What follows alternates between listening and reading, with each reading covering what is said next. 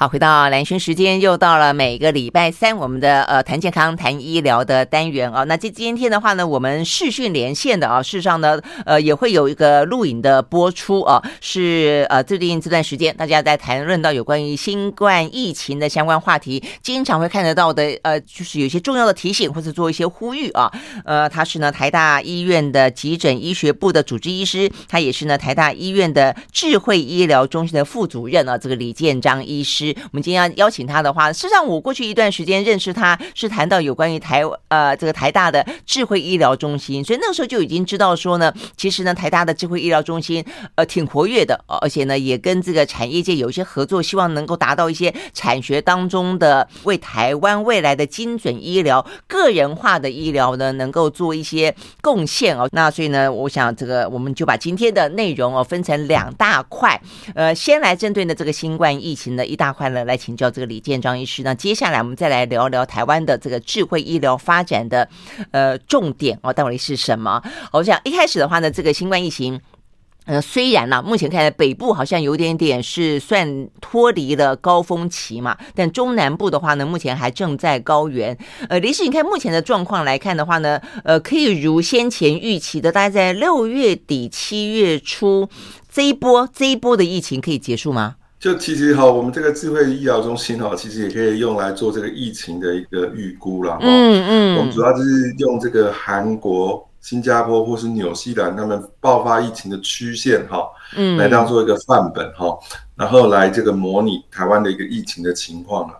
我们现在看起来呢是稍微哈。啊，要拖久一点啊，并不会在六月底结束哈。啊，这样子，应该看起来要到到七月底的时候呢，才会回到所谓的平原期这样子了哈。七月底哦，但是这个呃高峰看起来是应该已经到拐点开始往下了哈。哦，只是说它的结束不会这样子啊。在几一两个礼拜之内，就是迅速回到所谓我们的平原期。嗯哼，嗯哼，为什么？原因在哪里？就是说，那显然的，就像我们在看纽西兰，纽西兰的高峰上去之后，它走了一小段所谓的高原嘛。大概我记得我们看到的数字大概是差不多半个多月，接近一个月啊，它就是开始很明显的下来了。那那你的意思，我们这个下来很缓，很缓，很缓，很缓这样子啊？为什么？对我，我对这个下来的时候会。就我们大概怎么上去的时候，就慢慢会怎么下来嘛，哈。哦。那虽然现在台北市你看它已经下来了曲线了，就是可是还有中南部又在上面，嗯。所以两个加叠起来以后，这个下来会变得就是这样子，慢慢的往下来。哦，这样子。那它有一个对称性，这样子。嗯哼，嗯哼。对，那其实纽西兰的话会，它这个模型会稍微不准一点，就是说纽西兰它做的检测哈，没有像韩国那么高。韩国是等于这些国家里面每千人做检测最高的，所以他就可以很看到一个很漂亮的一个我们这个叫做啊人群病毒感染的动态学哦，会呈现一个漂亮的一个像中型曲线小山一样哈，嗯，也就是说自然放着它一个感染的时候，我们即使都不做任何防护的时候，它也会像一个小山丘这样子啊，大家得到感染群体免疫以后慢慢下来，啊，只是说大家做了这些防护措施以后，这个山呢它就会。呃，山峰低一点这样子，嗯，但是还是会像一个小山这样子，慢慢对称下来。哦，所以第一个就是，我们现在数据去看的话呢，嗯，就是大概要到七月中以后呢。啊，到七月底这样，应该才是会回到那个叫平原的这个时候。哦，所以刚刚这个医生讲的就有一个重点，就是它是一个对称性。所以，我们如果多慢的上来，我们就可能会拉到多长的下去，是不是？那这个平原期在这个缓下坡的过程当中，呃，七月底之前的缓的过程是大概多少的数字啊？像你刚刚讲到南韩，南韩我昨天还在看那个数字，南韩大概呢，经过了先前的一个多月，虽然叫做从高峰下来，大概都还有几万人哦，但到昨天的数字才比较看起来是到了三千多人。所以你的意思就是说在，在呃未来我们可能高峰过了以后，有一个月左右的时间是缓下坡，但这个一个月的数字一样是几万人吗？是的，是的，这一个月数字后，到最后我们的预估哈，那个平原大概是一万到两万之间这样子哦，所以平原还有一两万哦。对对对对对。哦，这样子，那然后呢？所以它就是从这个我们按十万、九万、八万、七万、六万这样慢慢慢慢往下走这样。所以一两万的概念就是说跟病毒共存，就是。代表一两万。对，对，就是一两万左右这样。哦，那就跟现在欧美国家我们看到的都一样，就都有一个基本数在那个地方，就不可能是真的归零。国门开放了嘛，哈、嗯，对，所以这个呃，就是还有就会有一两万这样慢慢往前走。因为即使你这一波走完的时候，预估台湾感染的人数哈。也不会超过百分之二十了哈，嗯，所以我们还是有百分之七八十人没有感染，嗯、那可能他们要么就是已经很好打的一个免疫，呃，嗯、打了这个疫苗哈，要么就是透过这样平原期，慢慢的一步一步的感染这样。那一步步感染的意思就是说，等到等待下一个高峰再起来，因为现在还是会有小高峰，是不是四五现在只有占啊、呃、这个几个 person 而已，如果 BA 四五它又在这个爆发的时候，可能又会在另外一波上来。OK，那这边要请教，为什么公卫专家说再一波上来的话就不会比这一波高？为什么？呃，就是我们在这个工位叫做 depletion of susceptible，、嗯、意思就是说呢，在一个人群里面有特别脆弱的人，哈、哦，他在第一波大流大感染的时候呢，就已经啊、哦呃，他就撑不住，就已经、身亡了哈、所以留下来的这一波哈、哦，就是。凡不能让我死者，必让我必让我更强大。嗯，对，所以就是说，第二波的人留下来，这些人呢，就不是 就比较强那些，比较强韧。对，最脆弱那些就已经是第一波就已经，呃，可能大部分都已经走了这样子。哦，这样，所以意思就是说，跟病毒，因为我本来以为跟病毒共存，或是说，虽然不至于清零，但是也不至于到几万。但是刚刚医生说，大概都是一两万的状况继续走。那我弟说他会走到多久呢？会走到有现在还有所谓的群体免疫的说法吗？因为有些专家也说啊，已经没有所谓的群体免疫了，因为现在的疫疫病毒不断的穿透，不断的免疫逃脱，所以重复感染，重复感染，所以呢，你在群体免疫也无意义。到底是怎么怎么个概念？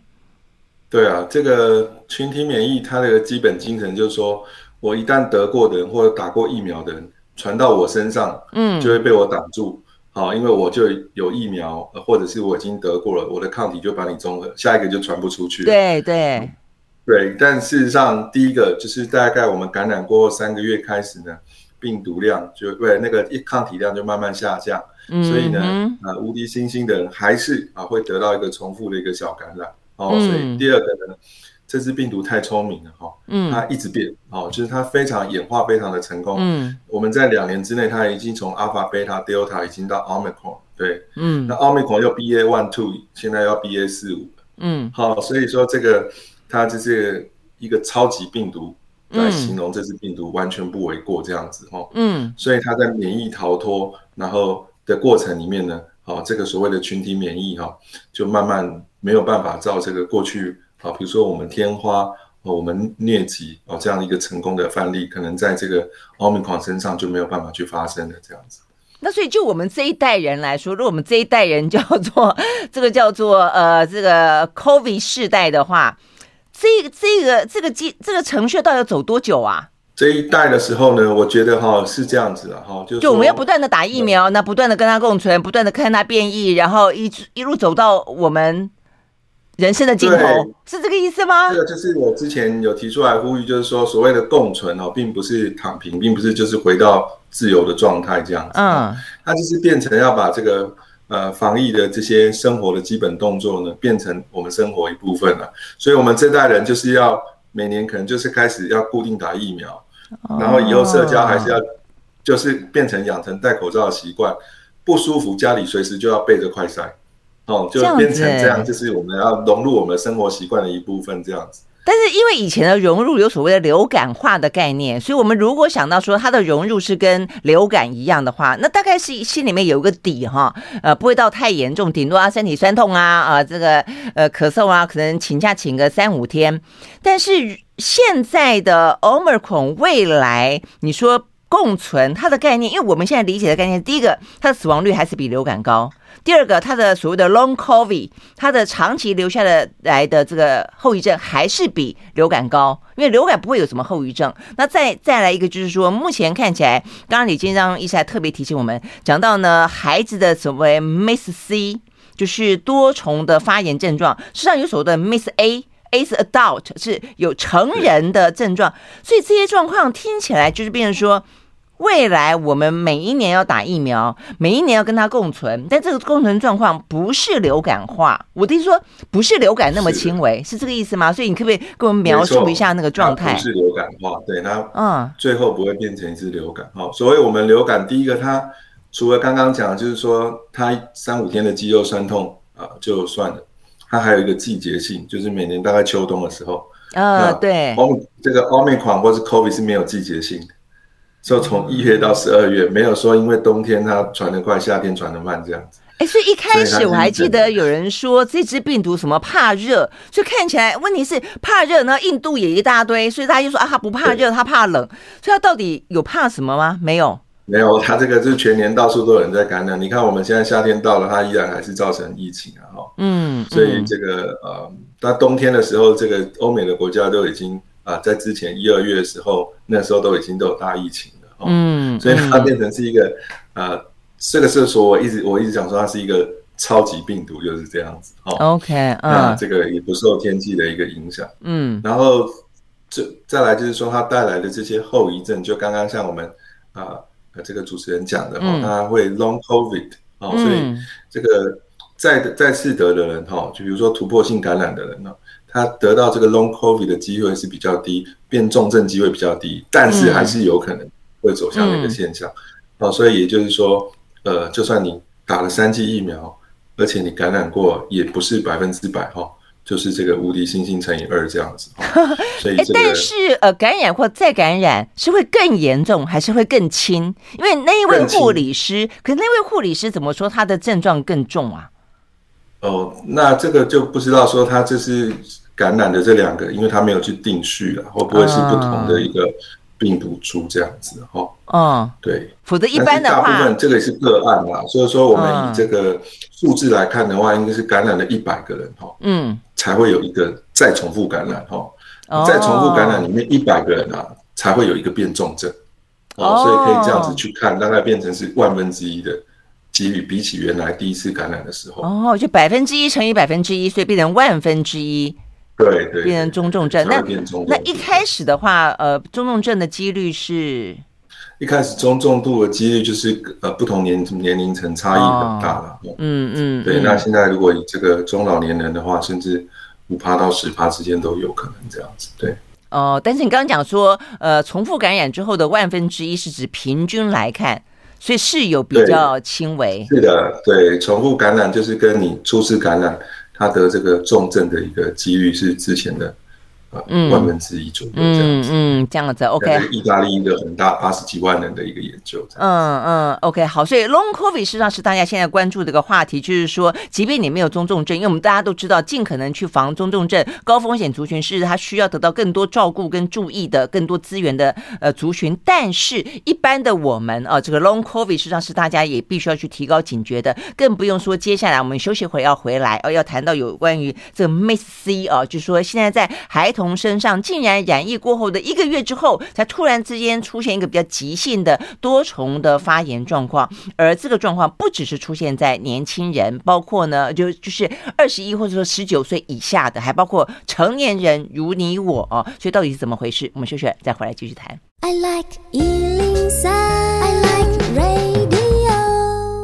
好，回到蓝轩时间，继续和我们线上啊，这个也是在视讯连线呢，所邀请到的是台大医院的急诊医学部的主治医师，他同时也是啊这个台大医院智慧医疗中心的副主任李建章医师啊，来谈目前的新冠疫情大家最关心的几个点啊，跟呃未来的一些预测。好，所以呢，就像我们刚刚讲到的，其实也就是因为得力于啊这个智慧医疗中心有很多的 Delta，事实上用大大数据去跑啊这个其他国家的一些资料跟模型，对我们来说有相当成。程度的参照作用啦，哦，所以我们刚刚讲到的就是说 long COVID，那 long COVID 的话，到底有多 long？这是我的一个问题，因为国际之间好像是说两年左右，一到两年之内会有这个状，因为事实上疫情也不过到现在两年了，我在想，可能这个两年是这个意思吗？就现在还有。是吗？是的，是吗？哈，这个 long COVID 没有一个科学家可以讲说它会持续到多久。就像刚刚啊主持人蓝萱姐所讲的哈，他观察到现在观察两年而已啊。不过它的一个后面的一个原理哈，可以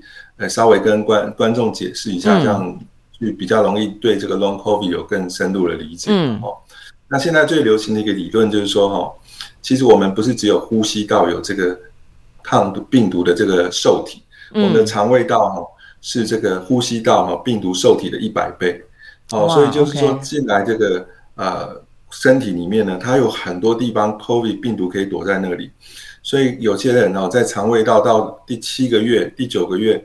还有这个所谓的这个呃病毒的验出了哈，嗯，所以现在就是认为说。我们虽然经过了第一次主要的感染之后呢，这个病毒不知道躲在身体的哪里，引发一些小小的发炎，嗯、所以你就会产生这些所谓肌肉酸痛、疲倦、脑雾，然后呢，啊，甚至呢，有些人会喘气、胸闷的一个现象，嗯、啊，这个就叫 Long COVID，这样，主要就是我们的这些小病毒在体内在作怪啊，引发一些大小不一的一个小发炎反应，啊、这个是现在最流行的一个理论。嗯，不过大家不用太悲观了哈，就是说。在这个旧金山呢，啊，已经有一些医师开始做一些尝试，目前看起来好像效果不错。就是说，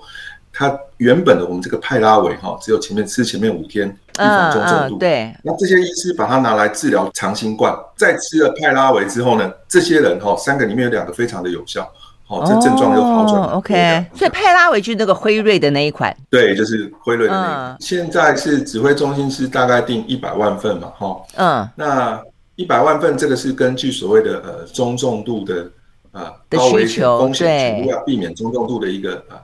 假设去把它买下来的量，然后，但其实这个啊 Paxlovid 它现在一直在啊往这个扩大它这个使用的方向啊去做研究。哦，比如说现在所谓的无风险的，叫做标准风险，啊，标。准风险，就比如说啊，没有共病症的年轻人，嗯嗯，啊，他们也在做一个临床试验。那现在中中其中的分析也出来了哈，看起来它就是可以让我们的症状哦这个减轻，哦病程缩短这样子哦。那死亡率有稍微减少，虽然还没有达到完全的一个显著。OK，好，所以那这边讲就是说，可能缩短病程、降低减轻症状，就甚至接下来的 Long COVID 都可以被治疗。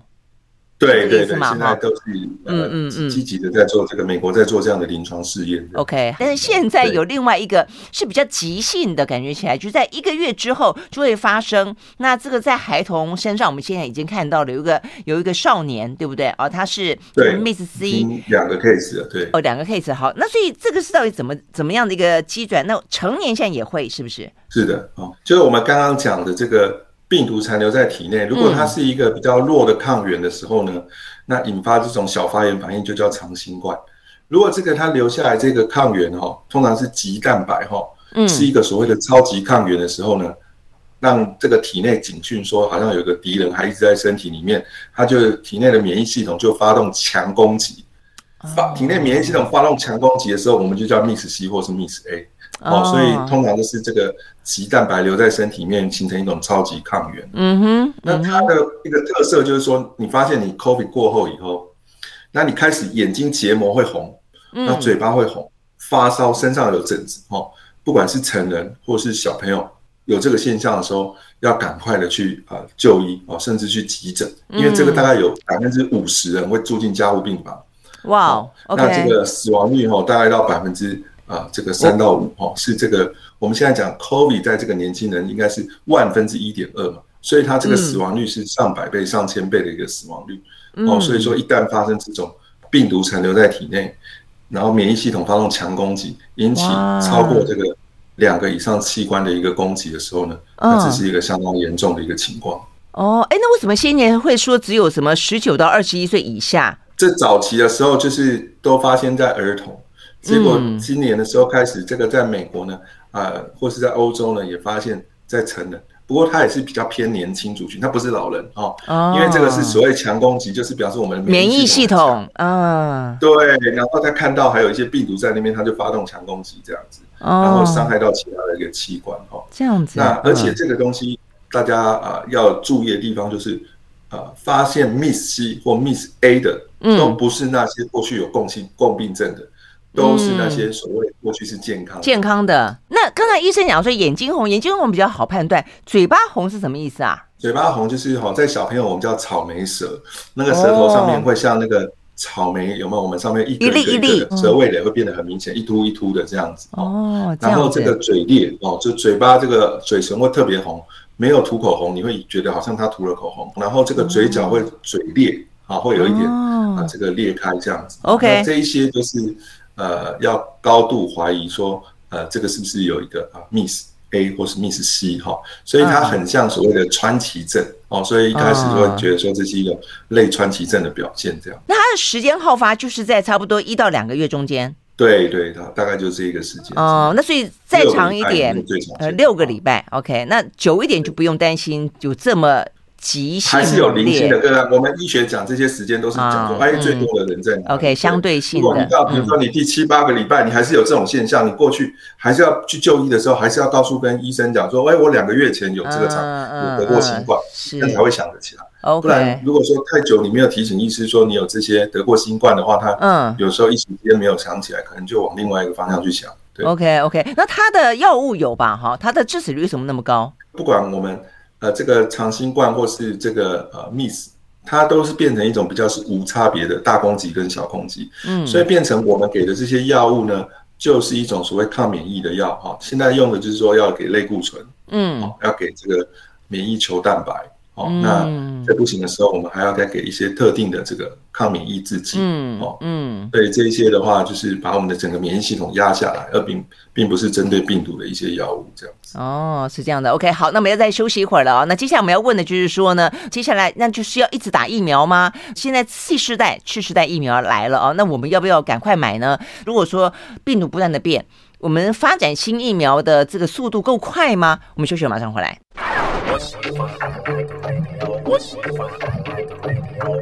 好，回到蓝轩时间，继续和和我们线上啊，这个视讯连线的是台大急诊部的医师啊，这个李建章医师来聊这个 COVID-19 相关的一个疫情哦。最后我们要问一个呃话题，就是刚才讲到有关于像是 Miss A、Miss C 啊，那跟这个免疫力比较强，发产生强攻击有关，有没有哪些体质的人？呃，比方说像我就发现最近陈时中染疫，那陈时中染疫的话呢，好像是你特 特别出来提醒。说哦，他也算高风险，可能必须要去投药的范围。原因是在于他的抽烟，所以抽烟这件事情，我当初有注意到，也就是说，呃，就是在投抗病毒药物里面，本来一度是把抽过抽烟跟抽过烟的。通通放进去，后来发现，我在想，是不是因为范围实在太大了，这个量实在太多了，我们抗病毒药可能不够，所以马上又说啊，这个不算啊，这个把呃抽烟跟抽过烟，另外要有一个慢性病的加在一起才算是投药的对象。所以抽烟这件事情在 COVID 的疫情里面风险有多高啊？这个因为过去抽烟没有办法用一个我们医学上叫随机临床试验去去做，他没有办法找一群人来。发给你烟抽三年，然后另外一组不发烟，然后去看看它的一个风险嘛，所以就会变成说，每一次哦，你抓到一些很年轻的族群，你就发现抽烟没什么影响；你抓到一些呃比较有生病的族群，就发现抽烟很严重这样子。嗯嗯，对。但是现在有个新的研究方法是用基因去研究了哈，嗯，然后用基因来看的话，你你有这个呃比较抽烟比较强的基因跟没有强的一个基因去看看哈。他后来这个得病的风险会不会完全不一样？那在英国的这个所谓的生物资料库就做了这个一个研究，所以他发现呢，以这个 COVID 来讲的话呢，呃，如果是抽烟的呢，会增加百分之四十五的染疫几率，会增加百分之六十转成，对，会增加六十 percent 的转成中重度的一个几率。哇，所以说这个抽烟目前的话呢，用这个最高品质的这个研究看起来是比较有定论的哈，它的确哈是会有这个。增加染疫或转成中重度的一个风险。嗯。嗯，那你说现在戒烟呢？来不来得及？现在马上戒烟。对，很多人就想说，我现在戒烟来得及 来不及啊？哈，其实哈，当你戒烟的那一天开始哈，你就会发现你的血压、心跳就开始下降。然后呢，再过二十四小时以后呢，如果你去测量你血液中的一氧化碳浓度，嗯，超过二十四小时以后，血液中一氧化碳浓度就回到原本的一个情况。戒烟以后几个礼拜开始，你的肾。肺功能又开始改善，所以戒烟是立即有好处的 哦。这个是 WHO 就告诉人家这样的一个好处。嗯，所以如果戒抽烟的朋友，你真的确诊了，确诊那一天你开始戒烟，还是有好处的。真的？那如果说现在开始戒烟，对于不染疫这件事情来说，有没有帮助？有有，这个都是我们在讲戒烟的时候，都是在讲说，你戒的那一刻开始，哈，就一个一个好处都会来。好，到最后就要讲疫疫苗了啦，所以我们是一路要打到底，是不是？疫苗所对于人体产生的这一些副作用，跟后遗症，也不过就是观察两年。所以很多人会谈到说，mRNA 是不是真的适合一打再打？那当然，我后来最近也发现说，这个次单位疫苗就跟我们的高端一样哦，但它可能跟经过更扎实的研究的这个呃 Novavax，它事实上在美国也快要 EUA 了，所以是不是它会安全一点？所以就是说，呃，医生怎么看这个接下来我们打疫苗以及次世代疫苗等等等这个相关话题？呃，我是比较看法就是比较呃正面的哈，就是说，你比如说有人打了三剂以后，他还是染疫，甚至还是变重症。那就又有人会去负面思考，想说，哎、欸，那这个打三剂也没用，那就不要打这样子。嗯，那其实哦，在这个人群里面呢，哈，就好像我们吃饭，有人吃一碗，有人吃三碗才会饱一样的。我们打疫苗的这个反应，有人打一针，有人打到三针的时候，他的保护力还不够哈。但是从这个以色列全国都打第四剂的数据来看，哈。他们全国都打了第四剂以后，去看那些高风险的人，哈，打了第四剂跟只有打第三剂的相比，它的中重度还是下降三分之二啊。虽然说它这个所谓预防染疫这一块的效果是越来越低，但是呢，对这个中重度呢，还是明显的又下降了，哈。嗯，所以呢，从这些数据来看的话，我还是会比较支持，哈，未来我们就是要固定的，哈，这个有新的疫苗，次世代疫苗啊，哦，或者是开放第四季，如果你过去没有什么特别的。呃，不良反应的时候呢，还是鼓励要去打这样子了。嗯，嗯，那刚刚这个呃呃，萱姐讲到这个所谓的 Novavax 这一块哈，它是一个蛋白质疫苗，它的确我们人类哈观察了上百年的一个时间哈。那这个它的安全性的话是啊，我们就是有很丰富的一个数据去支持了哦。所以这个现在台湾也开始在赶快在评估了哈，因为美国已经是过了，所以我们就看台湾什么时候可以引进哦。那这也是一个。考量这样子，嗯嗯，但是 mRNA 哈，就是说长期的，我们当然没有看到这么多数据啊，没有办法确定。但是啊，有一些就是谣言说好像它会致癌，嗯，可是事实上，这个 mRNA 它是只有在细胞质，没有跑到细胞核，它不是 DNA，没有去改变 DNA，会导致这个致癌基因的一个风险呢，就会很低。哦，我们 mRNA 打进来只有，四十八小时左右，它在体内就已经被消化完了，所以没有残留什么东西在体内这样子。嗯，哦，所以这是可以给各位来参考。哦，这样子，OK，所以大家对 mRNA 就是，呃，因为它是那么短的时间之内被 EUA 嘛，所以大家可能相对来说的信任度比较低。那你没有别的选择的时候，当然只要打它；但有别的选择的时候，感觉现在大家会想的更多。所以，如果是不是有别的选择的时候，去打别的选择会比较好？有一些哈，这个 mRNA 打过的人哈，就是尤其他对对这个心脏的一些呃作用是比较强的。像我自己而言的话，嗯、这个打第三剂的时候，我大概躺在床上，心跳一百二十下，这样超过一天，这样的确是每个人对这个疫苗的反应强弱不一样。嗯，嗯，那如果说你这个呃未来我们有这个次单元这个蛋白的疫苗可以选的时候呢，嗯、那当然也可以这样选择。不过以一般的原则而言，就是说次单位疫苗它要研发的一个时间哦，因为它还要蛋白质，还要生产和纯化，都比 mRNA 复杂很多。嗯，哦，所以。一旦有新的变异株出来的时候呢，这个次单元的蛋白质疫苗永远都不会是第一个研发出来的。Oh. 所以当疫情新的 BA 四五或像次世代起来，或是下下一个它又在变异的时候，我们第一个时间点呢，还是不能够。得到这个、嗯、对，还是要 mRNA 来得快，快的。嗯哼，OK，好，就我们谈到很多的一些大数据，可以给我们很多的一些模型的预测跟一些参考，也包括呢基因当中啊，有些部分其实是因人而异啊，所以这些都是呢我们接下来要聊的有关于智慧医疗跟精准医疗的核心。那目前来看的话呢，台大他们跟很多的呃这个产业界有合作，呃什么广达啦、红海啦、哦什么华硕啦都有啊。我们休息回来就要聊这一块，马上回来。I like 好，回到兰萱时间，继续和线上啊，还有我们包括我们视讯啊，这个连线的是台大的急诊部的医师，他也是呢台大智慧医疗中心的副主任啊，这个李建章医师来聊。所以呢，呃，我们就说，呃，这个智慧医疗真的还蛮重要，大家对于这个精准医疗都投予蛮高的期待的哈。所以我们现在拥有了那么多的一些硬体的合作。那现在就是说，它靠大量的数据运算嘛，哈，所以第一个我要问的是，呃，国际的数据算我们的数据吗？那我们自己有没有呃收集到足够的数据呢？那有了这些数据之后，我们现在正在呃比较有可能比较精准的呃做出医疗的参考的是哪些疾病呢？有没有像这些比较精确的部分？第一个是说，这个当人工智慧兴起以后，哈。啊，这个我们的医疗大数据啊，就立刻变成新的石油了哈。嗯嗯。所以现在早期啊，这些很多的数据呢，都放国际都放在网络上，让这个学者可以自由的啊去下载来研究。嗯。现在这个全球哈，各个医学中心都相当保护它的一个医疗大数据这样子哈。嗯。所以这个医疗大数据呢，啊，即使是现在在啊台大医院也好，或是在美国医学中心也好。如果这个有大的这个科技公司要来跟这个医院来合作开发人工智慧软体呢，都必须啊这个从远端或者是在台大医院的本身啊去进来研究，这个资料是没有办法啊拿出去外面啊研究的这样子。Oh, okay. 这个就呃接到这个啊萱姐刚才讲的问题，那我们的数据每家医院这样子没有办法集中变成大数据的，那会不会有问题哈？嗯，其实这个部分哈。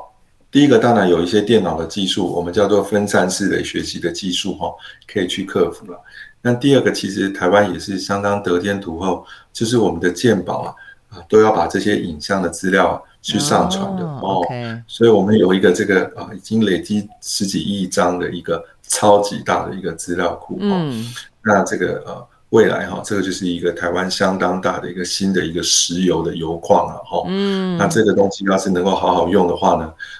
在人工世界的世界里，哈，就是谁的资料大，谁的预测就越精准，这样子，哈。对，这个这个是一个台湾的隐形优势，这样子，我们多了一个油矿。嗯嗯，对，但是所以它我们那接下来可以怎么样做发展，或者目前已经发展出来是什么呢？比方说，我觉得像这一次新冠，我们就很清楚看到说，哎，比方说台湾的儿童好像脑炎的偏多，那这时候我们就要去回过头来看台湾呃这些数据去捞有没有捞得出一些可以去解释的部分，也因此相对应的可以给予不同的呃这个投药跟一些相关的治疗嘛。好，所以同样的，我们现在成立这个呃智慧医疗中心，那我们现在有看到哪些数据？然后是我们台大医院正在研究的，那未来比较可能会透过一些个人化的方式，可以比较率先的去呃造福这些人的吗？比方说，我看到这些资料，呃，你们跟这个红海永林有针对肺腺癌的，然后还有什么乳癌的，对不对？那另外还有一些看起来精准度跟速度都还不错，